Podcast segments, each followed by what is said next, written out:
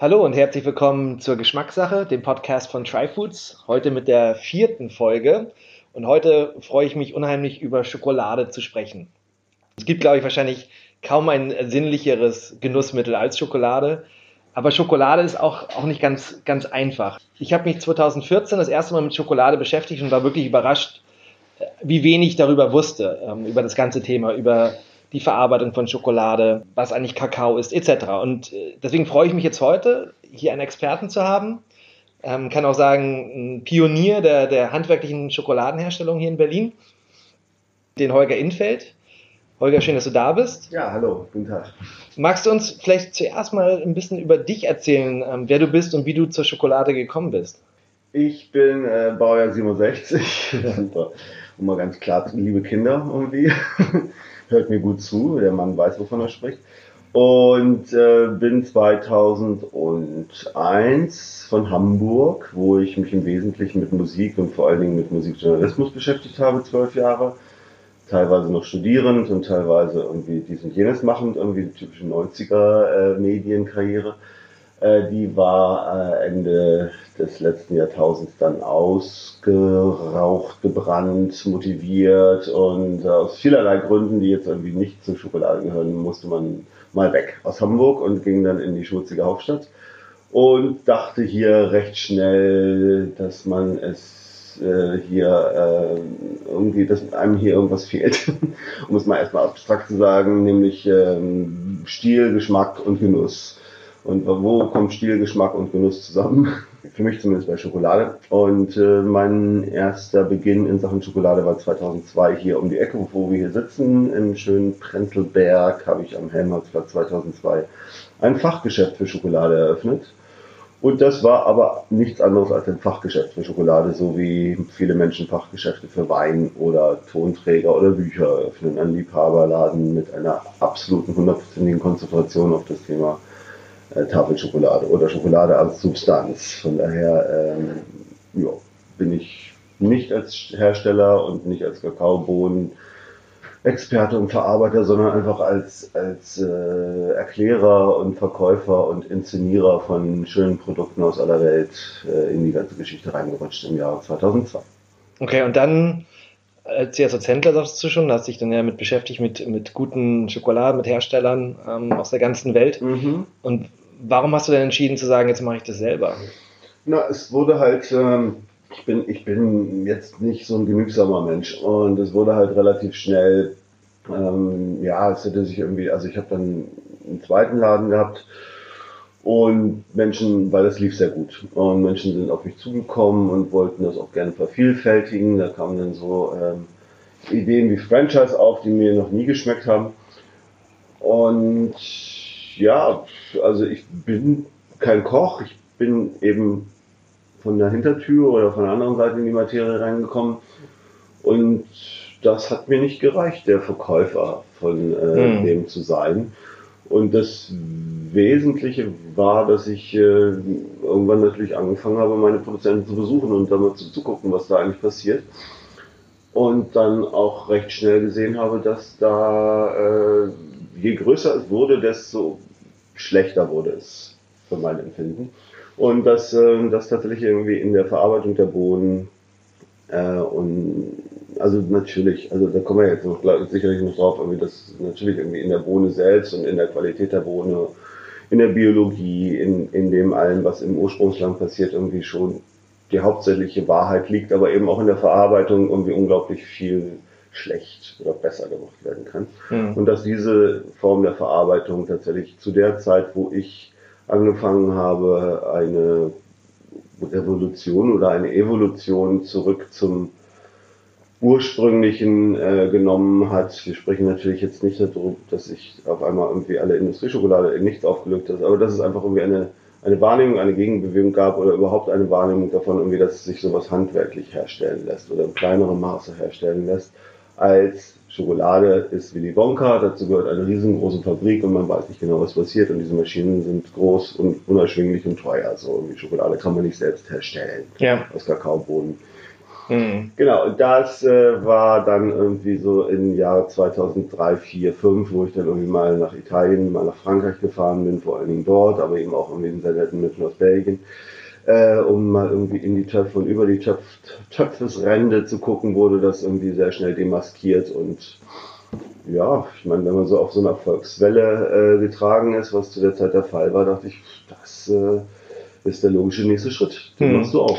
Und das, was mich, was mich irgendwie ähm, überrascht hat, ich habe mich ungefähr zur gleichen Zeit mit dem Thema Kaffee und Schokolade beschäftigt. Und es gibt ja einige Parallelen. Ne? Beim, sowohl natürlich Ursprung, wenn man schauen, die Bohnen, beziehungsweise auch in der Herstellung. Trotzdem hatte ich mich gewundert, ähm, du sprachst davon, handwerkliche Schokolade herzustellen, das war langsam ein Trend, das war beim Kaffee ja auch, dass kleine Röstereien wieder, ähm, ich sag mal, wie Pilze aus dem Boden ja äh, gerammt sind, hier gerade in Berlin. Mittlerweile sind es, glaube ich, über 100 Röstereien wieder in Berlin.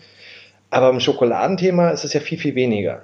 Warum ist das aus deiner Sicht? Warum gibt es viel weniger Leute, die handwerklich Schokolade herstellen, als handwerklich Kaffee? Äh, weil es schwieriger ist. Und weil du ähm, ganz banal, langweilig und wie ich aus schlimmster eigener Erfahrung und immer noch nicht irgendwie mit einem Heavy End versehene Erfahrung berichten kann, dass die Margen oder dass das, was man am Ende äh, verdient für die ganze Arbeit, halt wirklich äh, überschaubar ist. Irgendwie ein Kaffee, ne, das wissen wir nun alle irgendwie egal wie teuer die Boden waren und äh, wie, was für ein äh, Edelkopfhörer der Mensch beim Rösten hatte, um irgendwie auch noch die hintersten Zuckungen der Bohnen irgendwie in seiner äh, in Finnland irgendwie handgeschmiedeten äh, Rösttrommel da irgendwie zu erschnuppern. Irgendwie, man kann ja unendlich sich vernörden, auch irgendwie über dieses äh, spezifische Thema, ist es eigentlich ein Vorgang, der dort passiert. Und der nächste Vorgang, auch da kannst du natürlich die Slayer, sonst wie Maschine für 25.000 Euro irgendwie den spezifischen Druck zu dem Moment irgendwie, du kannst halt irgendwie, selbstverständlich, aber du kannst es auch etwas weniger und ich glaube nicht, dass der Unterschied so gigantisch ist. Das heißt, der Vorgang irgendwie Rohbohne, Kaffee zu Getränk ist relativ überschaubar. Du kannst recht gut Geld damit machen, vor allen Dingen bei Kaffee trinken ich meine, was tun wir hier? Wir trinken auch gerade Kaffee, äh, sich irgendwie einer flächendeckenden Beliebtheit erfreut, während Schokolade essen ähm, sich auch einer flächendeckenden Beliebtheit erfreut, aber nicht als Genuss mit einer Hingabe und einem hohen Preis. Dem ist nicht so. Das ist, äh, das ist kein Teil unserer Kultur. Vielleicht wird es niemals wieder einer werden. Es war es, glaube ich, auch noch nie. Es war immer nur eine elitäre Geschichte. Wo findet Schokolade als Genussmittel statt? Fragezeichen stelle ich hier die Frage zurück ich glaube nicht, dass da irgendjemand eine befriedigende Antwort drauf hat. Das ist ein absolutes Nischenthema, es wird auch immer eins bleiben. Es war ein elitäres Thema, es war ein Getränk und wahrscheinlich wird es als Getränk zurückkommen auf einer äh, hoch, hoch, hoch angesiedelten Ebene. Das würde ich jetzt mal so prognostizieren. Als Tafelschokolade sehe ich da eigentlich relativ schwere bis gar keine Chance, dass es sich allen Ernstes wirklich irgendwie als hochstehendes Genussmittel äh, kulturell, gesellschaftlich irgendwie durchsetzt du machst das ja oder beschäftigst dich jetzt ja mittlerweile seit über 15 Jahren mit Schokolade. Und ich hätte jetzt gesagt, bei vielen Lebensmittelthemen ähm, auf jeden Fall meine Wahrnehmung hier in Berlin, dass es schon einen Trend gibt dazu, dass Leute oder auf jeden Fall eine Gruppe von Leuten bereit sind, mehr Geld für Lebens- und Genussmittel auszugeben. Würdest du das auch nicht bei Schokolade bei dir sagen oder so, siehst du doch schon klein? Na klar. Sonst hätte man ja, wäre mein Laden ja auch, also ich widerspreche mir ja gerade selbst irgendwie, der war ja wirklich ziemlich erfolgreich und äh, ich habe äh, jetzt auch irgendwie bin überhaupt nicht schlechter Dinge, wenn es darum geht, irgendwie, dass ich meine Sachen verkauft bekomme. In einer überschaubaren Dimension. Okay, also du denkst, die Problematik ist, dass es nie irgendwie in die, in die Masse gehen wird, wie vielleicht auch jetzt beim Kaffee zu sehen ist. Äh, dass nicht einfach diese, diese Menge an Menschen gibt, die dafür eine Bereitschaft haben. Ja, mhm. also das ist aber auch irgendwie nicht schlimm. Mhm. Was schlimm ist, ist halt tatsächlich bei Schokolade, so wie eben irgendwie bei vielen äh, exotischen Themen, du hast halt irgendwie sinnlos große Monokulturen äh, und unfassbar beschissen bezahlte Preise für äh, industriellen Großanbau. Ja, ja. Mhm. Lass uns mal, lass uns mal drüber sprechen, über die, die, die Herstellung von Schokolade. Und da kann man ja erstmal in zwei große Teile das unterteilen. Einmal das, was eher im Ursprung passiert mit der Kakaobohne. Das sind sozusagen, das sind ja die ersten Schritte der, der Verarbeitung der, zur Schokolade schon. Und der zweite Teil ist dann ja das im Endeffekt, was du hier machst in Berlin, äh, die Weiterverarbeitung der, der Kakaobohne hin zur Schokolade. Mhm. Aber lass uns doch mal im, ähm, im Ursprung beginnen. Und, und ich glaube, also aus meiner Sicht auch, Schokolade, irgendwie, wir essen alle Schokolade, aber kaum jemand wirklich beschäftigt sich ja mit diesem Rohstoff Kakao. Ja, ähm, vielleicht hört man mal, oh mein Gott, Elfenbeinküste, Monokulturen und Kinderarbeit und dass es irgendwie nicht gut ist, was da zum Teil passiert. Aber so richtig verstanden habe ich nicht, was eigentlich im Ursprung erstmal mit einem Kakao passiert. Ähm, kannst du uns das vielleicht mal kurz, kurz erklären? Wie entsteht aus der äh, Kakaofrucht oder Kakaobohne ähm, dann Schokolade? Was passiert im Ursprung? Mhm. Kakaobaum, Theobroma Kakao, wissenschaftlicher Name, ist unscheinbar mittelgroß, wächst nur 20 Grad nördlich-südlich vom Äquator, ist sehr äh, anfällig und ja, äh, prinzipiell äh, ein Sensibelchen. Irgendwie Schatten, Wärme, Feuchtigkeit sind so die drei Dinge, die er braucht. Oder anders Wärme, Feuchtigkeit, Schatten. Das, äh, ja, das sind erstmal die Grundvoraussetzungen. Wir haben es mit einer sehr, sehr äh, Wärme- und Feuchtigkeitsnot äh, bra brauchenden Tropenpflanze zu tun die irgendwie so Apfelbaumgrößen erreicht und halt äh, aber wirklich sehr skurril aussieht, weil die Früchte sind recht groß und schillernd und bunt und wachsen in einem eher unscheinbaren kleinen Baum direkt am Stamm. Und zwar nicht an den Ästen und nicht so wie sich ne, jeder Europäer irgendwie einen Obst- oder Fruchtbaum vorstellt, so von wegen am Ende hängt die Frucht irgendwie vom Ast oder vom Zweig, sondern die Dinger sitzen irgendwie am Stamm wie fette Pilze. Und äh, das Bäumchen ist halt wirklich irgendwie eher so ein auch Bäumchen so streichelt eigentlich eher so, das denkst du, könnte auch Strauch sein. Und dann sind da halt so äh, 30 bis 40 Zentimeter große so American Football Dinger, die irgendwie in psychedelischen Farben einen anknallen. Das ist schon, ist schon ein Knaller irgendwie. Also keine Frage, dass die irgendwie schon frühzeitig im Urwald auffielen. Also man, die schocken auch. Also ne, du gehst da halt durch und eigentlich ist alles mehr oder weniger grün, auf einmal leuchtet es gelb und rot und es leuchtet rot, so richtig, und es leuchtet grün, so boing und groß. Das ist schon äh, sehr speziell und äh, gleichzeitig, nachdem du so wahnsinnig angezogen wurdest, irgendwie, also ich spreche jetzt mal von Urinstinkten, äh, die auch auf Tiere wahrscheinlich übertragbar sind, irgendwie, ähm, und vor, vor, vor dem Mensch war das Tier und das Tier ähm, vor allen Dingen, also ich, ich rede jetzt natürlich ne, einfach nur so als Mensch, der viel gelesen hat. Ja.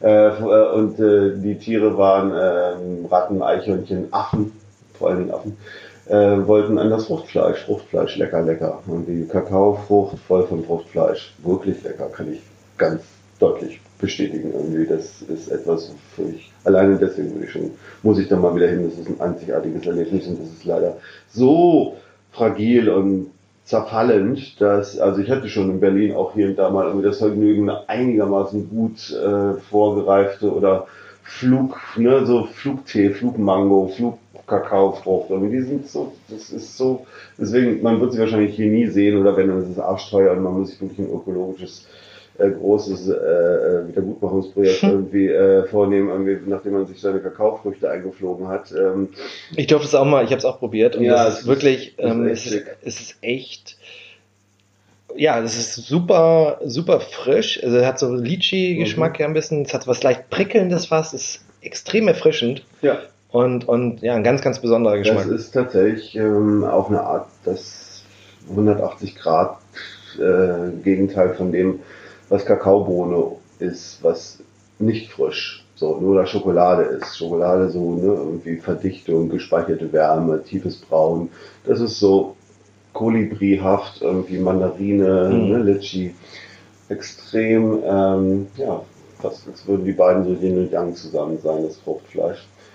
Ja, und äh, das Fruchtfleisch ist super und das will man unbedingt nuckeln und deswegen, es gibt so ein ganz, also du musst gar nicht großartig nachdenken, was mache ich, nachdem ich diese Frucht aufgemacht habe, sehr dicke Schale, dann hast du da drin irgendwie dieses merkwürdig schleimig, aber trotzdem irgendwie jetzt nicht ekelhaft aussehende, irgendwie äh, so, so, so Bienenstockartige irgendwie Gebilde mit seinen 30 Samen, die ähm, von der gleichen Menge von Fruchtfleisch umgeben sind. Und der logische Impuls von Tier und Mensch ist, das in den Mund zu nehmen zu lutschen und dann den Samen auszuspucken, weil der Samen offensichtlich auch irgendwie so eher so, ne, der ist ja noch nicht ganz hart, ist so halb hart und halb weich und hat so ein bisschen, also auch recht groß und ne, irgendwie, also als oh Gott. Will man nicht unbedingt essen, ne? Nee, nee. ist halt ein Kern. So ja. irgendwie, und äh, kommt einem schon so irgendwie bei der Berührung mit der Zunge schon leicht so leicht säuerlich bitter astringierend rüber und du willst eigentlich loswerden. So.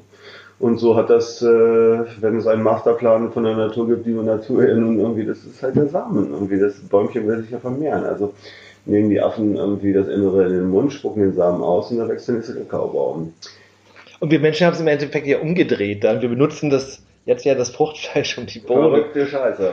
Man weiß es auch nicht genau, was da alles passiert ist. Irgendwie, außer dass es halt jedes Jahr äh, nochmal eine älter zurückdatierte historische Fundstätte gibt, wo man irgendwie, also es gab nämlich jetzt gerade mal wieder eine, wo irgendwie Ecuador im Jahre viereinhalbtausend, wir sind wirklich schon ziemlich weit in der Vergangenheit vor Christus, äh, offensichtlich schon mal geröstet oder fermentiert wurde oder es ein Steingutgefäß oder irgendwas gab, was irgendwie darauf schließen lässt, dass Kakao ähnlich wie äh, bis zum heutigen Tag äh, verarbeitet wurde, also ebenfalls irgendwie halt als Bohne transportiert wurde in irgendwas Essbares. Also war bisher halt irgendwie, ne, man konzentrierte sich eigentlich immer auf Maya und Vorläufer Olmeken und ging irgendwie so 1000, 1500 Jahre vor Christus sind wir schon irgendwie bei 3000 Jahre mhm. vor Christus und sind vor allen Dingen eher im Äquatorbereich, beziehungsweise halt irgendwie in diesem Bereich des Amazonas, was historisch belegterweise tatsächlich auch ja, was heißt belegt, aber doch irgendwie, also alle, alle Indikatoren gehen auf den Amazonas als Ursprung. Äh, als Ursprung des, der Kakaopflanze. Der Kakaopflanze ja. zurück, genau. Und diese, aber sag mal kurz, also es wird dann ja die, ich meine, jetzt heute die Kakaobohnen werden ja genommen, werden aus der Frucht genommen. Was, wie geht's dann weiter?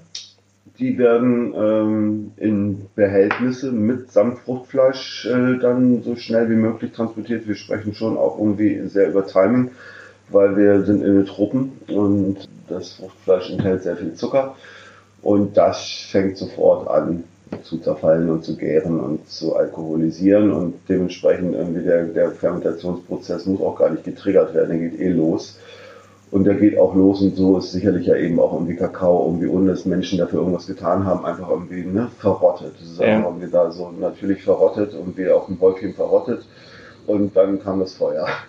Auf jeden Fall, die Fermentation ist ein massives Thema, äh, was Bücher füllt, wo sich Menschen ne, irgendwie fast philosophisch drüber streiten und was ja auch ein fantastisches kulturelles Phänomen ist, der Veredelung von oder der, von vielen Lebensmitteln. Von vielen ja, Lebensmitteln und das Kakao, Kakao spielt da ganz weit oben mit irgendwie und das ist ein Prozess, der in Holzkisten oder selbstverständlich bestimmt auch in Plastik, ich habe immer noch Holzkisten gesehen, in Plastikkisten irgendwie erfolgt irgendwie so Größenordnung halbe Badewanne kann garantiert auch größer sein. Also ich mhm. sage jetzt nur irgendwie so eher so kleinere, so größere Umzugskartons so.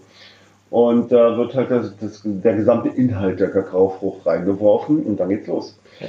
Äh, und dann wird kontrolliert und gerührt und Temperatur gemessen und es gibt Menschen, die von dem Moment an schon irgendwie eigentlich nicht mehr von der Seite dieses Eimers weichen. Da ist dann logischerweise am Ende wahrscheinlich ein teureres Produkt, irgendwie als irgendwie, wenn das halt irgendwie massenhaft irgendwo reingeworfen wird, irgendwie nach vier Tagen kommt der Bagger und holt es wieder raus. So. Ja.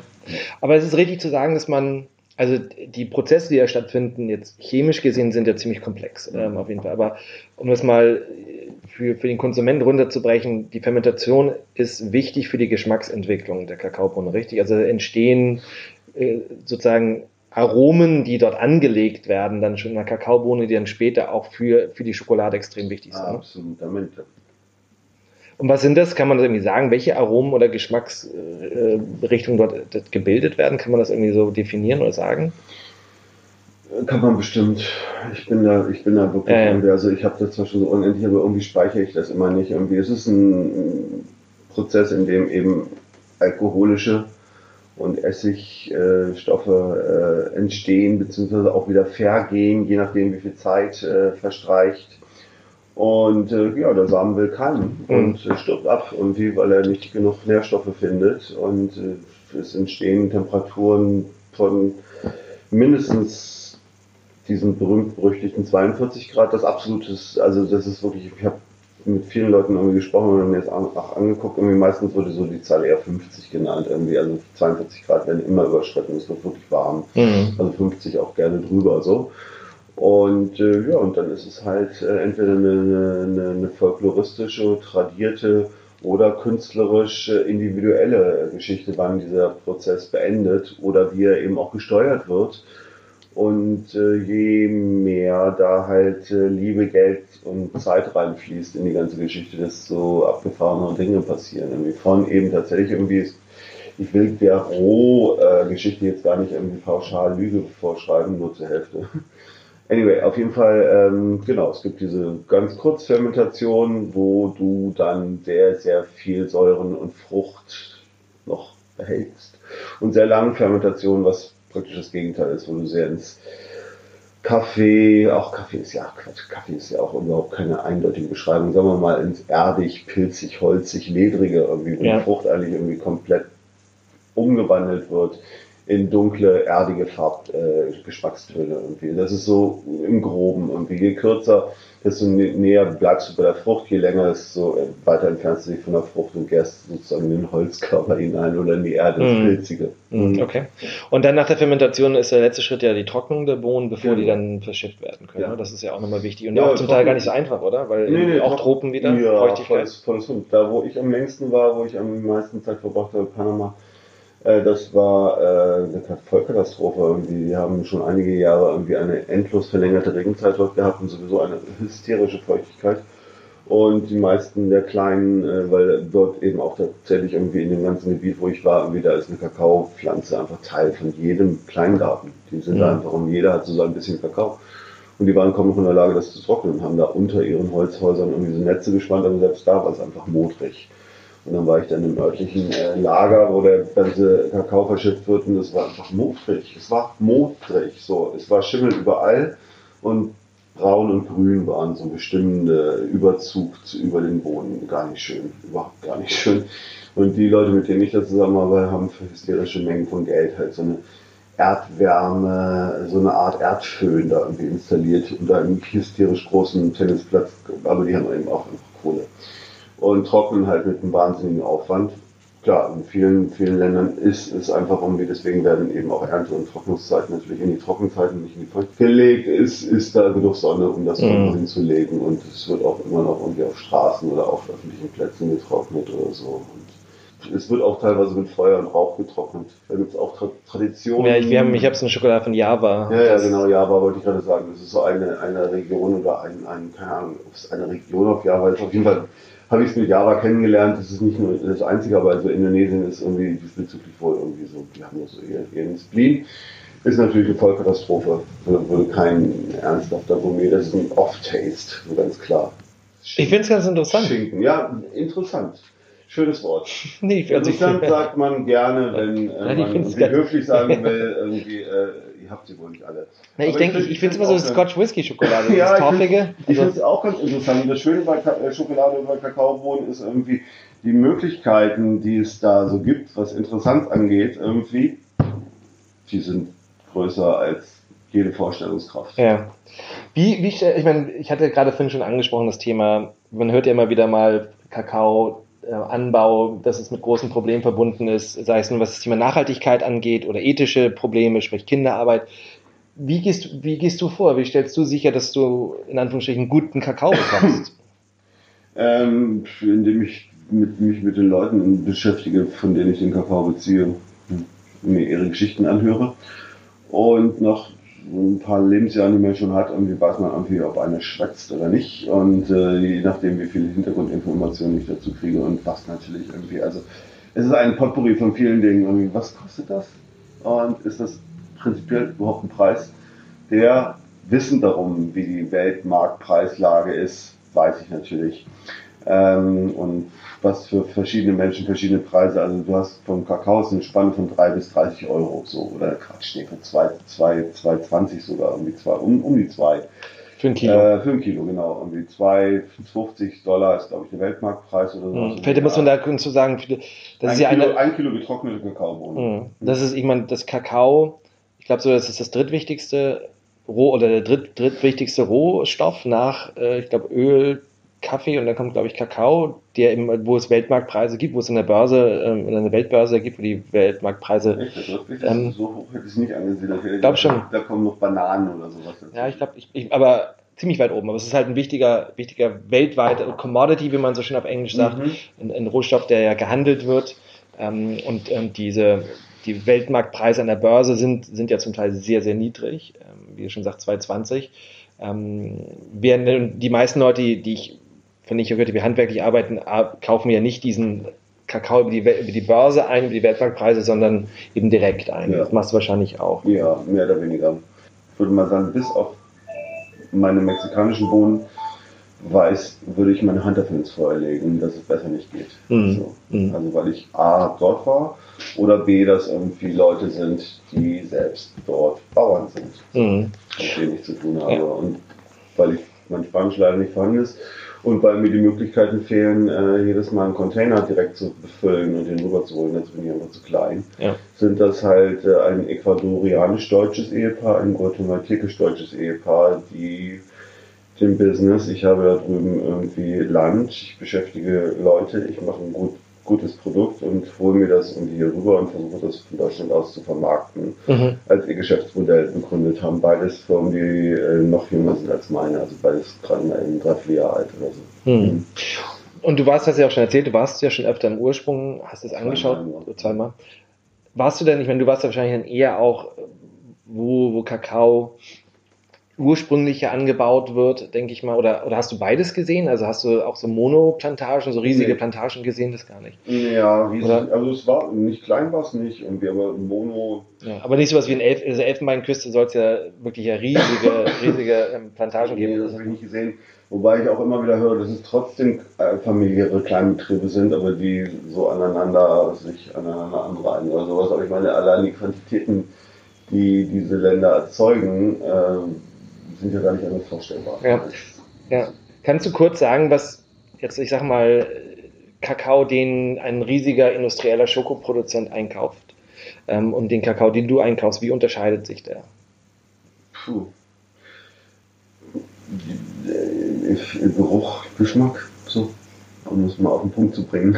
Also Aussehen auch, selbstverständlich schon. Irgendwie, du hast halt irgendwie bei billigen Kakao hast du halt per se in den Säcken ist halt irgendwie aller möglicher äh, äh, Kram, Kram sind von Dreck irgendwie. Du hast äh, kleine, große Bohnen, ge gebrochen. Es, mit dem Material wird einfach umgegangen wie mit Weizen, mit Müll. So irgendwie. Also ich habe es auf dem Hamburger Lager schon sehr oft gesehen, wo ich irgendwie zwei meiner Bohnen, äh, drei momentan sogar, irgendwie die lagern halt irgendwie bei Kakaolagerung, ne, deutsche Lebensmittelbestimmung, also was irgendwie, wo landet das Zeug an, natürlich in Hamburg. Und dort ist, ne, irgendwie dort lagert der deutsche Kakao im Wesentlichen. Und dort äh, sind halt zwei, drei Großlageristen und die haben ihr Edelkakaolager und dann haben sie ihre Hallen für den Konsumkakao und in diese Konsumkakaohallen wurde ich eben auch schon mal ein, zweimal eingelassen. Und das ist dann wirklich, das ist so, das eine ist das Auenland und das andere ist Mordor, so vom Gefühl.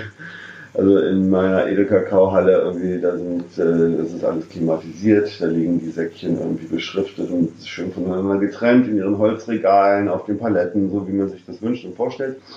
Und in der anderen Halle wurde das irgendwie von oben irgendwie mit so äh, einfach lose reingeschüttet worden, so mehrere Fußballfeldgröße und da fahren so kleine Mehrere Fußballfelder. Ja, und da fahren so Bagger über diese Dinger rüber und Menschen gehen mit ihren Gummistiefeln in den Kakao rein und schütten das irgendwie so, mhm. so von A nach B, treten da einfach drauf und die fahren drüber irgendwie mit Reifen und äh, dementsprechend irgendwie ist das äh, äh, ja, gewertschätzt. Ja. Ironisch. Während meine Bohnen und tatsächlich äh, eigentlich alle so gut wie überhaupt keinen Müll da drin haben. Und ähm, teilweise irgendwie unglaublich schönes Rot, wirklich tiefes Braun und Gleichförmigkeit und per se schon irgendwie ein faszinierenden Geruch. Ja, wir haben uns ja schon mal über das Thema Edelkakao und Massenkakao unterhalten oder kurz, da, da hast du ja auch schon gesagt, diese zum Teil diese Unterteilung. Es gibt ja Edelkakaosorten, die zum Beispiel Criollo heißen, Trinitario heißen und National, die ja auch jetzt dazu gezählt wird. Ähm, das siehst du ja ein bisschen kritisch, diese, diese ganz klare Untergliederung, meintest du neulich, ja, oder versus glaub, Forastero? Ich, glaub, ich glaube den äh, Leuten, die es kritisch sehen. Ich sehe es tatsächlich einfach nur so als wirklich Außenstehender. Klar, ich habe meine Sinne und sehe die Bohnen, die ich bekomme.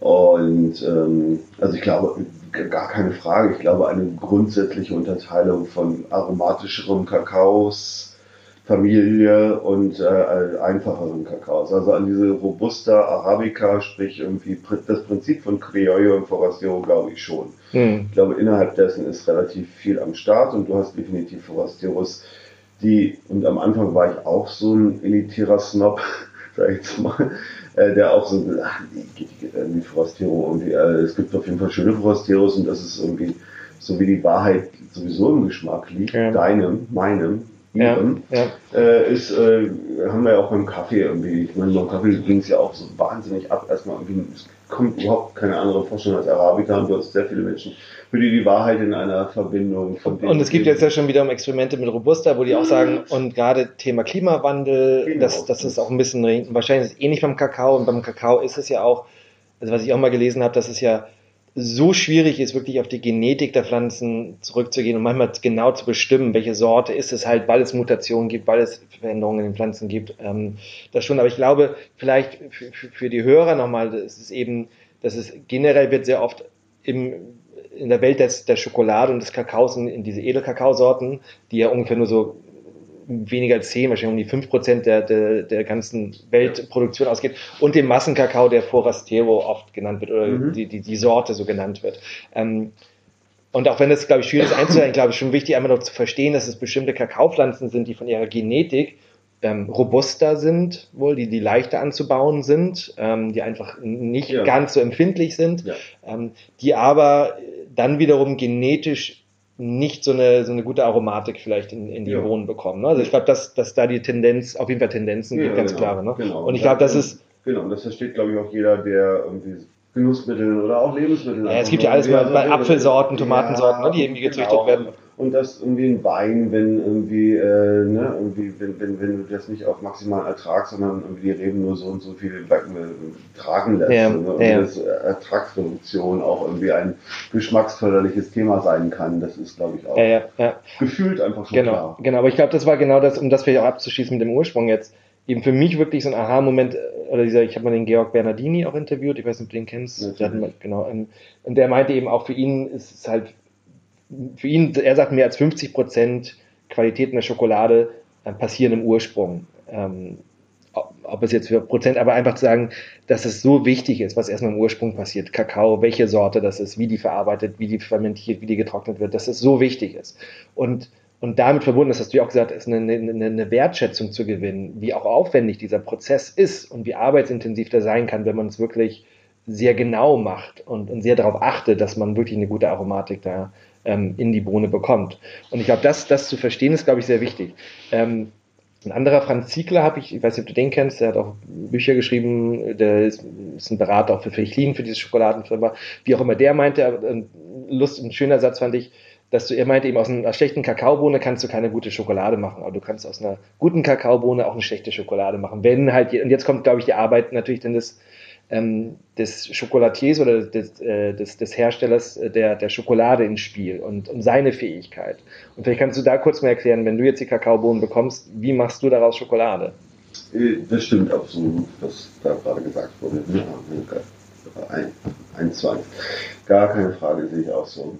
Gut, äh, nee, also ich, äh, ja, ich, äh, das Rösten, damit beginnt's. Das ist mein erster Schritt. Das tue ich ähm, mal weniger konzentriert und mal sehr, sehr konzentriert. Weniger konzentriert, wenn es einfach irgendwie, wenn ich mit der Bohne schon eine intensive Beziehung habe, dann wird es halt irgendwie, ne, ist die Zeit eingestellt. Ansonsten schnupper ich und, äh, und, und, und bin in einem gewissen Rahmen experimentierfreudig, was es angeht, weil ich längst weiß, dass die Schokoladen, die, äh, also die Bohnen, an denen mir wirklich sehr viel gelegen ist und die ich auch noch nicht so ganz verstanden habe, dass die in vieler Richtung über eine Minute und äh, 10 Grad veränderbar sind. So stark mhm. veränderbar sind. Und dementsprechend sensibel ist das eben auch irgendwie, wo man, also mein Kollege aus Mexiko macht eine Pause nach acht Minuten, wird äh, das Tablett gewendet und nochmal mit einer anderen Temperatur wieder begonnen oder sowas. Irgendwie finde ich strange, ist nicht meins.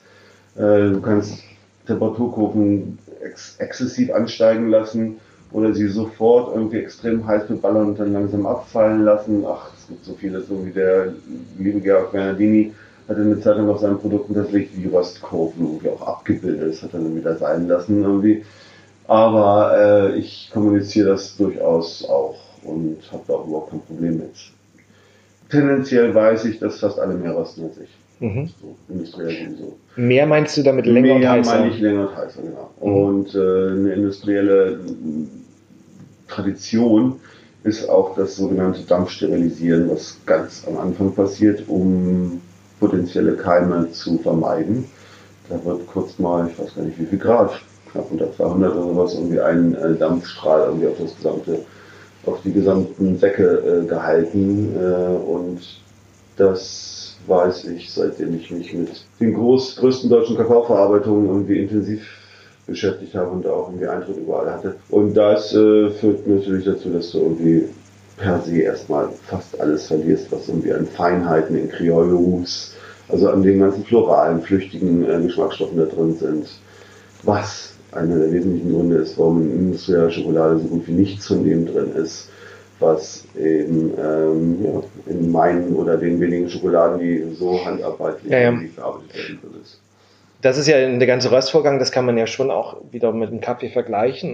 Das, und ich glaube auch die Industrie, warum die röstet ja auch lang und eher hoch, weil du, weil die erstmal einen minderwertigen Kakao haben, der wenig Aromatik mitbringt. Das ist durch die Bank gar nicht unbedingt so. Nee? Nee, nee, nee. Also das ist, äh, ja klar, natürlich irgendwie 80 Prozent der Fälle ist es so. Mm. Ja, 90, gut, okay. Aber du hast, du hast auch guten Kakao. Ja.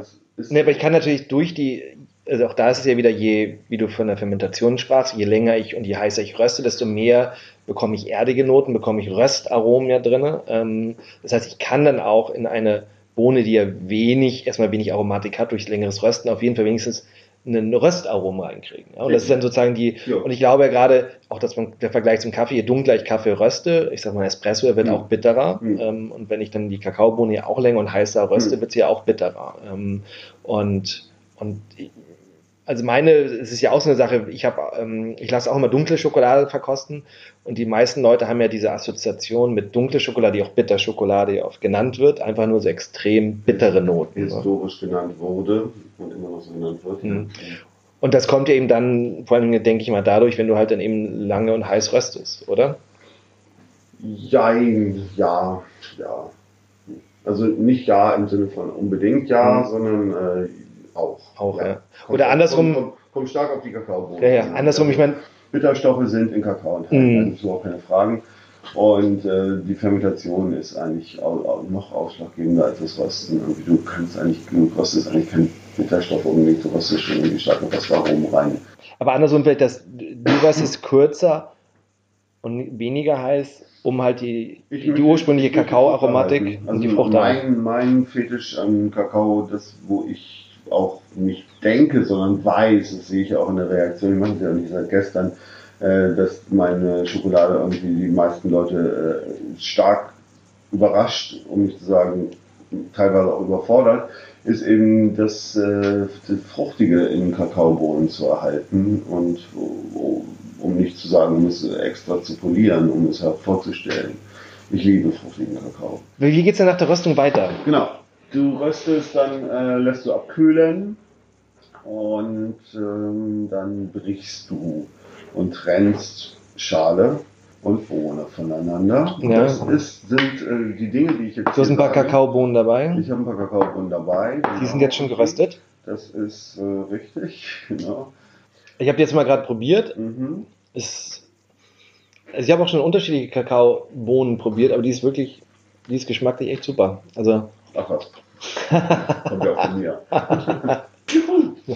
Ganz bescheiden. Ja, ähm, ja. Nee, ich finde aber, die ist, recht, am Anfang recht nussig im ersten Moment, was sehr nussiges, und dann kommt so danach so die Frucht langsam so raus. Und, genau. und darunter liegen noch so Röstaromen. Genau. Die Früchte sind keine frischen Früchte, ist schon so ein bisschen leicht ins Marmeladige gehen. Ja, irgendwie was Rotes. Trockenfruchthaftes. Aber trotzdem ist da noch Säure am Start. Und ne, du hast eigentlich irgendwie wirklich ein Potpourri der, der Reise durch die Geschmäcker.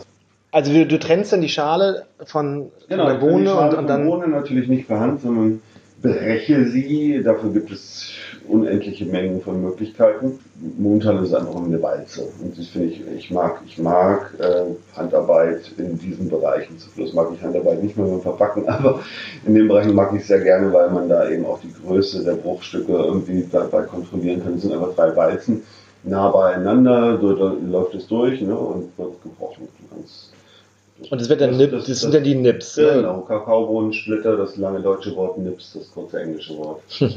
und die Nips, wie geht es dann mit denen weiter? Die Nips sind äh, sowohl für mich auch ein Direktverkaufsmittel und das wird immer mehr und das freut mich sehr. Weil daraus kann man wirklich alle möglichen Dinge machen. Das ist einfach, ne, das ist wie Nussbruch. Mhm. Besser. Mhm. Das heißt, eine Küchenzutat. Und wir sprechen über Schokolade. Die Nips kommen in meine äh, All-in-One-Maschine dann. Und diese All-in-One-Maschine hat verschiedene Namen, nur keinen deutschen.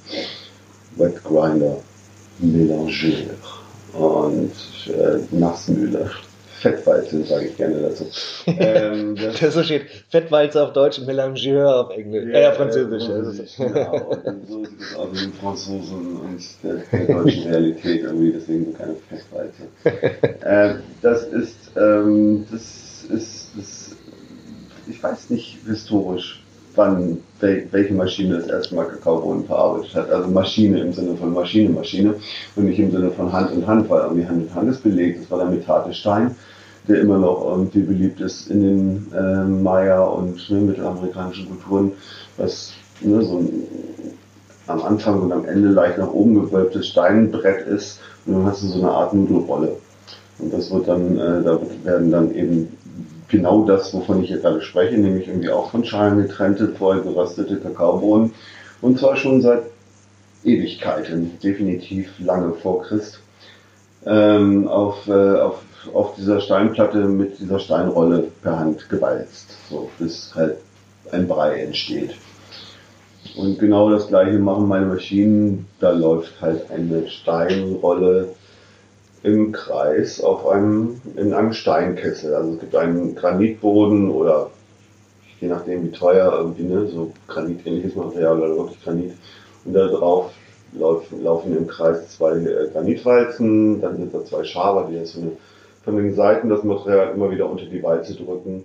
Und jetzt, ich meine, was da passiert ist ja im Endeffekt, es wird weiter zerkleinert. Ja, zum einen. überhaupt zerkleinert. Ja. Genau, also diese Nips, die werden ja ganz sehr klein gemacht und es entsteht durch diese Reibung Wärme. Ne? Ja. Und durch diese Verkleinerung, äh, Zerkleinerung und auch Wärme ist ja so, dass die, äh, das, äh, das doch Kakaofett ja austritt, mehr und mehr, und, und dann halt sich verflüssigt und dadurch entsteht auch der Brei dann. Genau, so sieht es aus. Du hast bei Kakaobutter, du hast äh, 55 Prozent, 50 bis 55. Also das, ist, das finde ich auch irre, wenn man halt, finde ich, isst und eine Kakaobohne, denkt man gar nicht, dass es mehr nee. als 50 Prozent ja. Fett ist. Das genau, ist ja faszinierend. Effekt für die meisten Menschen. Die meisten Menschen denken irgendwie, das ist eher ein trockenes Ding. Ja. So. Und dementsprechend, wenn man das zerkleinert wird, dann ist wahrscheinlich Mehl draus. Und das ist so das gefühlte Denken ja. beim Anblick dieses Stoffes, dass das so fettig ist wie eine Macadamia und dementsprechend irgendwie kein Mehl draus wird, sondern ein, eine Masse, eine Pampe, ein, ein, ein Brei. Hm. Genau so sieht's aus. Und, äh, das, äh, und die Kakaobutter ist eben irgendwie eine unglaublich temperaturabhängige Konsistenz von flüssig bis sehr hart.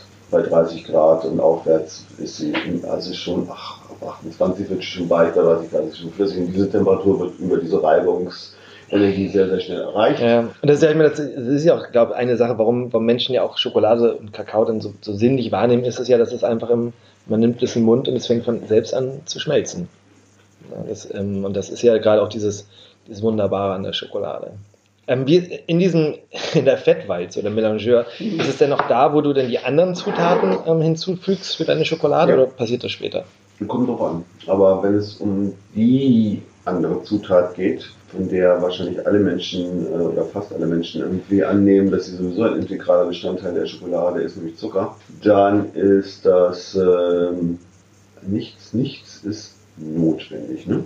Aber wenn wir am Ende etwas haben wollen, was wir tradierterweise als Schokolade bezeichnen, dann ist es, äh, sprich irgendwie, du hast keine Zuckerkristalle, die du crunchen musst, als hättest du den Zucker drauf gestreut, sondern es ist einfach ein Teil einer Masse. Ein, ne, der von dir eben beschriebene Schmelz ist genau so, wie er, wie er erhofft und erwartet wird, dann muss der Zucker relativ lange mit in dieser Masse irgendwie sich zerkleinern, um eins zu werden. Also wir haben jetzt zum Beispiel hier zwei dunkle Schokoladen einmal von dir liegen, 78% äh, und 86%. Mhm.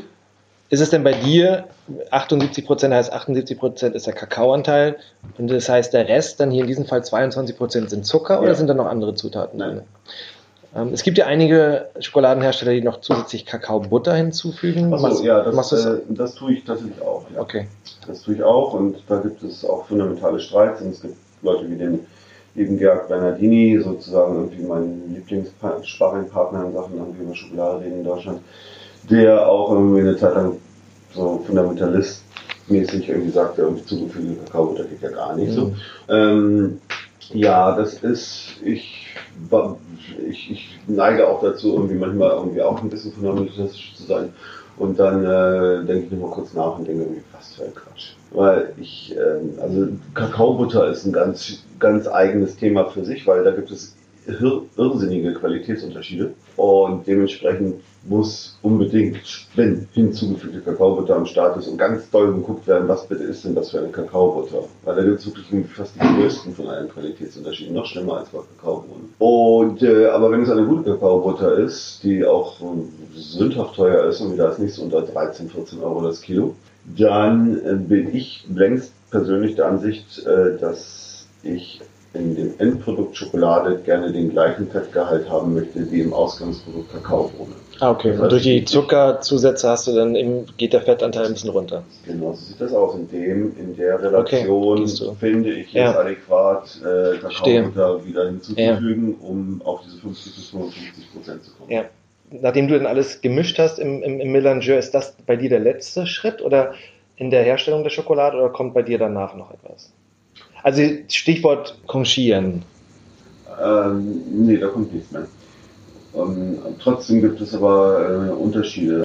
Also ich, verweigere mich sowieso, und das ist eben auch ähm, mein gutes Recht, irgendwie also in Stein gemeißelten Rezepten, von wegen so ist die Schokolade jetzt, so bleibe ich dabei. Warum? Also ich finde es wahnsinnig spannend, äh, wenn man schon irgendwie singulär eine Sache nur macht, irgendwie ein bisschen, hm, das ist der Blend oder das ist der, die Röstung dieser Woche so, ne? Und wie, und von daher. Und das gleiche gilt für das Thema, wie lange bleibt die Bohne in der Maschine. Und äh, lasse ich es doch noch ein bisschen länger laufen, irgendwie mache ich es doch nochmal irgendwie auf, das Deckelchen oder ein Teil des Deckelchens, sprich Oxidation, sprich Entsäuerung, vielleicht auch Entbitterung. Die beiden, äh, sagen wir mal, irgendwie Gründe, Stichworte, Überschriften, weswegen dieses für mich irgendwie unsägliche Thema Conchen äh, so propagiert und ne, irgendwie äh, als, als etwas Positives irgendwie äh, kolportiert wird, weil ne, nicht nur irgendwie noch ein bisschen feiner, homogener, irgendwie noch ein bisschen verröter, sondern vor allen Dingen irgendwie wir kriegen die unangenehmen Geschmacksstoffe daraus durch Oxidation. Ja. Vielleicht dann ganz kurz, ich habe ja selbst das Stichwort einem reingeworfen, aber Conchieren ist bei vielen Schokoladenherstellern ja der letzte Schritt, nachdem das eben alles äh, im Mélangeur zerkleinert wurde, alle Zutaten zusammen und das Conchieren Mit- normalerweise nur vielleicht ganz kurz mit dieses Mélangeuren arbeiten gar nicht die Mehrzahl, halt okay. sondern die haben irgendwie ihre Siebener Feinbalzen und sonst was. Ja, ja. Gut, aber, aber auf jeden Fall das Prinzip des, des Zerkleinerns, des Zermischens und dann am Abschluss haben ein- einige eben halt ihre sehr viel traditionelle ähm, Schokoladenhersteller dann ihre äh, Conchen, das heißt, das sind im Endeffekt ja äh, so eine Art Rührwerk oder wo, der, wo die Schokoladenmasse bewegt wird über längere Zeit, ähm, ähm, auch Wärme entsteht und, über, und dass dadurch dann zum einen sich ein anderer Schmelz entwickelt, nachher zum anderen eben das Essig, Säure, Wasser noch verdampft und sich bestimmte Aromatiken, wie die dann sagen, ja noch, noch vermehlen oder zusammenkommen. Schöne Schokolade. Danke. Würdest du, ich meine, weil das ist ja auch dieses, dieses, du sagst ja gerade diese feineren Walzwerke, die jetzt äh, größere Schokoladenproduzenten haben. Ähm, das ist ja auch, das ist ja auch eine finanzielle Frage, weil die, ich kann mir vorstellen, diese Maschinen sind ganz schön teuer. Wenn du das Kapital hättest, würdest du gerne das auch machen? Oder ist es für dich auch eine philosophische Sache? Weil bei, hm, die ist ja nicht, deine Schokolade ist ja nicht ganz so fein gemahlen dann. Ähm, hier, weil hier merkt man ja ganz, ganz fein noch die Kakaobohnen. In dem Fall, was du jetzt gerade im Mund hast, merkt man sie nicht Aber- so ganz bisschen, sondern recht deutlich. Aber das ist eine Entscheidung meinerseits. Ne? Ja, Ich habe überhaupt kein Problem, das meine ich ganz ernst, überhaupt kein Problem, irgendwie die Feinheit von den feinsten Schokoladen fein, das äh, schmelzigsten, ne? irgendwie am wenigsten sandig, mehlig oder Stücke. Also diese Feinheit kann ich erzeugen. Das ist einfach nur eine Entscheidung. okay. Mhm. Ähm, genau, also wenn ich, wenn ich nur ein paar Euro mehr hätte, dann würde ich meine Maschinchen alle nochmal ein bisschen tunen und verbessern lassen, irgendwie in Bezug auf Andruck, Geschwindigkeitsregelung, perfekter Deckel, so. Vielleicht auch irgendwie ein Innenraumthermometer, sowas, irgendwie, das wäre schon alles schön, aber das war's. Also wie lange ist denn eine Kakao, äh, jetzt eine Schokolade bei dir in, dann in der Fettweiz ja, also, also Mindest, also das leider gibt es dazu auch keine, insofern keine Antwort, weil ich irgendwie, ich habe verschiedene große Maschinen und verschiedene, verschiedene Füllmengen. Je weniger Füllmenge, also in einer meinen größeren Maschinen mit einem Kilo sind drei Stunden meiner Ansicht nach schon völlig ausreichend. Dann hast du schon einen Schmelz erzeugt, der neun von zehn Leuten irgendwie als das ist feine Schokolade irgendwie, äh, die den so bewerten würden. Wenn die voll ist aber, oder das ist kleine Maschine, dann gehen wir Richtung 24 Stunden.